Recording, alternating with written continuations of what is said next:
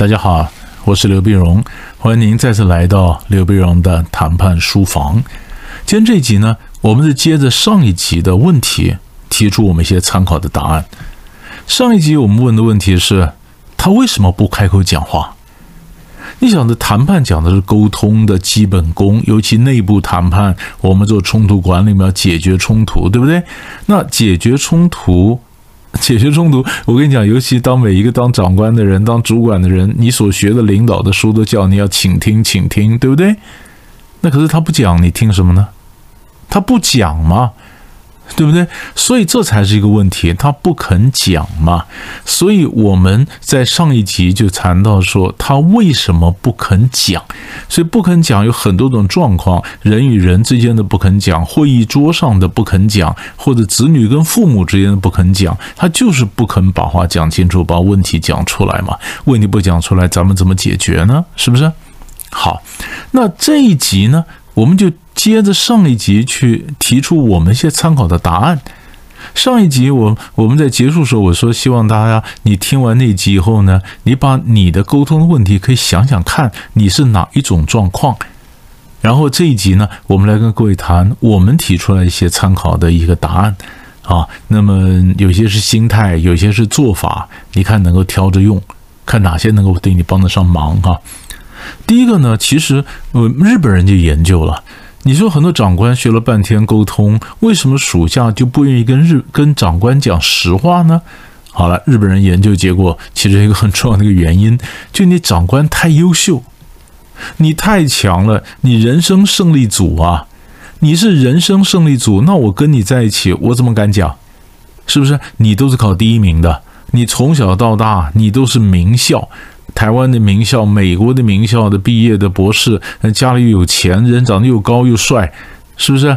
那 我怎么敢跟你讲？你太优秀，而且我提的那问题，哎呦，我那什么那问题，我那问题在你这么有经验的长官面前根本微不足道，我看我自己想办法解决就好了，不必麻烦你了。所以我自行惭愧，我不敢讲。所以我常讲说，一个长官呢，你你也要露出一点破绽，你也你也不要老戴着面具嘛，你偶尔把面具摘下来，你要告诉底下人说，其实你也曾经失败过，你也落榜过，你也失恋过，然后你也曾经没有考第一名，你创业也曾经失败，也潦倒过。哦，当你这样一讲，底下人说，哦，原来原来你也是有食人间烟火的啊，不然我以为你是高高在上的阿波罗神殿里面的阿波罗一样。对不对？那个距离很遥远嘛，所以你要露点破绽，让人家愿意接触你。要不然就是我们专业上很强，可是当我们公司办什么活动的时候，去露营啊什么的，我可能生活上就白吃一点了。比如我帐篷也不会搭，呃，我可能这个煮饭也煮得不好吃啊。哎，那时候哎，你来帮帮我，你就发现啊，长官原来这方面帐篷也需要我帮忙啊，嗯，什么也帮忙。你不觉得这这就这就忽然拉近了吗？就你不要每一项都强嘛，文武全才，那你全部占光了，那我们怎么敢跟你讲话呢？好，这是第一种。第二种呢，就是第二个方法，用同理心或者情绪或者经验上这个连接来打动他。就你跟对方讲话，总会找到一些情绪上的连接嘛。最近我看到美国哥伦比亚大学一个教授写本谈判书，很有意思。啊，这位这位女教授呢，她基本上做的是一些咨商了。坦白讲，就是这小孩嘛，一个小孩老是翘翘课啊、逃学啊，那妈妈就把老就把老教授找来啊，那个小孩谈呢，到底问题出在哪里呢？那那小那个那个教授也带了一个研那个研究生助理，那助理呢讲半天，这个怎么问呢？小孩就不肯讲。拗得很，不肯讲，不肯讲。后来那个助理呢，就跟那个教授说：“那我可以把小孩带在那边，另一边我们私下聊一下。”把小孩拉那边，那小孩本来也不肯讲，也不讲。这个研究生呢，这个助理就跟那小孩讲啊：“我知道了，你今天是被迫才来的啦，对不对？”哎，小孩就有点动容了。对啊，你怎么知道我是被迫了？我才不爱来了。那助理说：“对啊，我也是被迫来的，因为我修这门课啊。那我们教授说叫我一定要来啊。那我如果不帮他来做这个智商的话，我就被 fire 掉了啊，这个自己被当掉了。我们两个根本都是同病相怜呐。哎呦，这一讲，那小孩就动容了，就会哎，就就愿意跟他有点沟通了。这就是某种同理心的一个连接。你知道吗？比如说啊，我们都是南部上来的，我们都是农村小孩啊。我跟你讲啊，在城里面讨生活很不容易啊啊，嗯，或者我们都是当兵的哈，就是部队，我们都是哪一个呃陆战队的，我们都是陆军的、空军的，就你总有一点连结。你你看，你有没有注意到美国人拍的一些谈判电影啊？不是谈判谈谈判专家，也就跟着绑匪去聊，就聊到说啊，你以前是陆战队的，你以前是海军的，你什么总有一些共同的语言嘛，这样子人家才会讲出来啊。一个概念，同样的概念，你会看电影，你已经会晓得这是同个概念。这是第二个，第三个技巧呢，就是我们在谈判课常讲的，用冷场来开合。冷场开让冷场开合什么意思呢？因为谈判学者发现，有些人是忍受不了冷场。我们在开会时候，我就不说，不说话，不说话就忍受不了冷场，他就会讲话，你知道吧？讲话的讲话，你不一定是言多，不见得必失，可是他真正要什么，真正的想法会慢慢会讲出来，好，会讲出来。所以有时候不讲话，谁忍受不了，谁就讲话。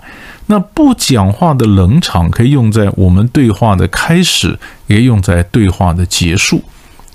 对话的开始就是当对方不想讲话的时候，我冷场，我引诱他讲；或者他讲讲讲讲完以后，我更不晓得在讲什么，我也抓不到重点，所以这时候也可以冷场，喃喃喃喃自语，念念有词，讲一下，嗯，怎么会这样呢？呃，怎么会发生这种状况呢？呃，我跟上面领导报告一下，可能要成立一个 task force，来研究一下。就是当我们念念有词时候呢，对方可能会补上一两句。你看看这样钱怎么够用呢？你看看这样感觉怎么会好呢？这这一两句画龙点睛才是我要的，我就是套这两句话出来。所以呢，第三个是用冷场来回答。第四个让对方讲话时，我们要学会的就是不要马上回应对方的意见。为什么要马上回应对方意见呢？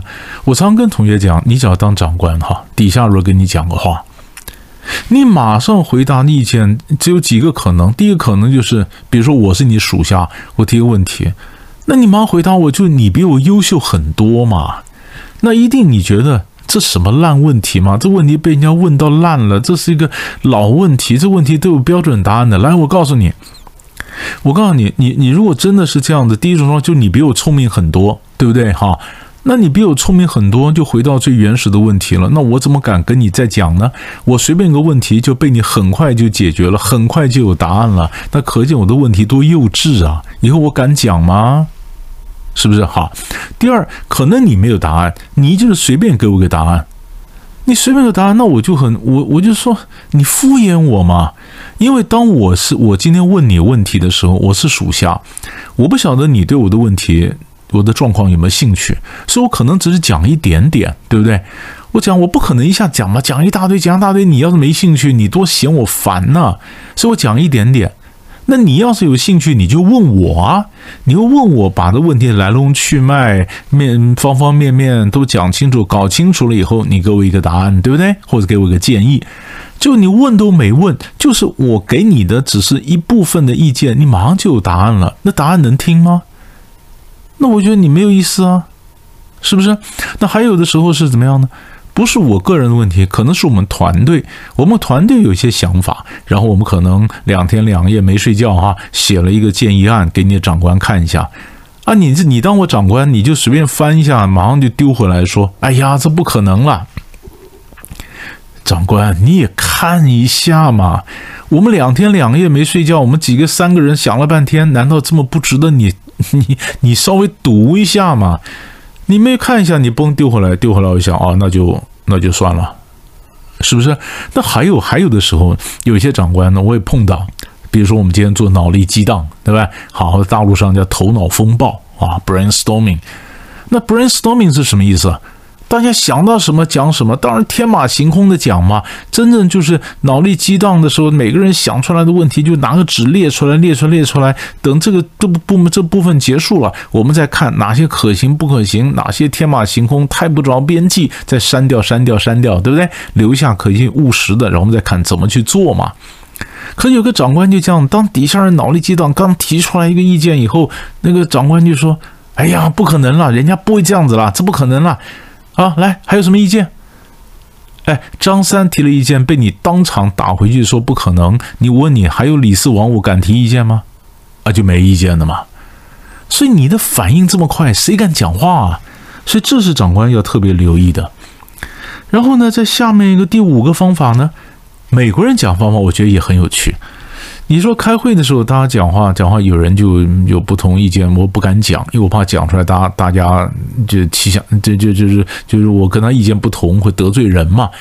所以老美用的方法就是说这样子，长官说，那我就离开一小时哈，就就大家想你有什么意见，每人就给你的黄色的那个便条纸给贴的嘛啊，自粘的那个便条纸，你就写写了就粘粘粘墙上墙上墙上墙上墙上，然后那个一个一个黑板上啊。那你谁小谁管他是谁写的，对不对？一个小时以后，我当长官，我就回来，我就把它拿下来，拿下，拿下来，我再看嘛，看大家意见都集中在哪些方面，哪些谈什么。像这个每个人临时大家想的意见，然后长官也不知道谁提的，属下也不知道，同仁同僚之间也不知道谁提的，那这样提意见的人就很安全嘛，就不会怕被秋后算账嘛。啊，这样他才敢讲话啊。所以那是有方法的嘛，有方法。然后还有最后一个要谈到一个问题，就是有的时候我们竟然在群里面。其实后来我在很多上课也提醒各位，你是张长官，你加到群里面，这群里面就没有人要讲话了啦，知道吗？没人要讲话，你在群里面听谁讲话？所以长官通常都不要在属下这个群里面退出来，你要有一些心腹，有一些信得过的在里面帮你听，有什么意见，然后来跟你讲。这样你才会听得到人家讲话呀，所以你看，怎么样让对方更愿意跟我讲话？这其实有心态的问题，也有技巧制的问题，是不是？或者制度的问题？制度问题就是我们让有些人他是不是能够能够办这个呃呃这个提个 Plan B B 计划，对不对？或者技巧的问题，或者心态的问题，它很多种问题。但是呢，我们就整理出来这几种的一个方法，给大家做个参考。那你你看看，你哪一些东西可以拿上用啊？能不能够嗯回应到上一集听完之后你所列出来的问题？这样兜起来，我们才晓得怎么沟通、怎么讲话、怎么听。它是一套的一个完整的学问，给大家做个参考。我们下一集再见。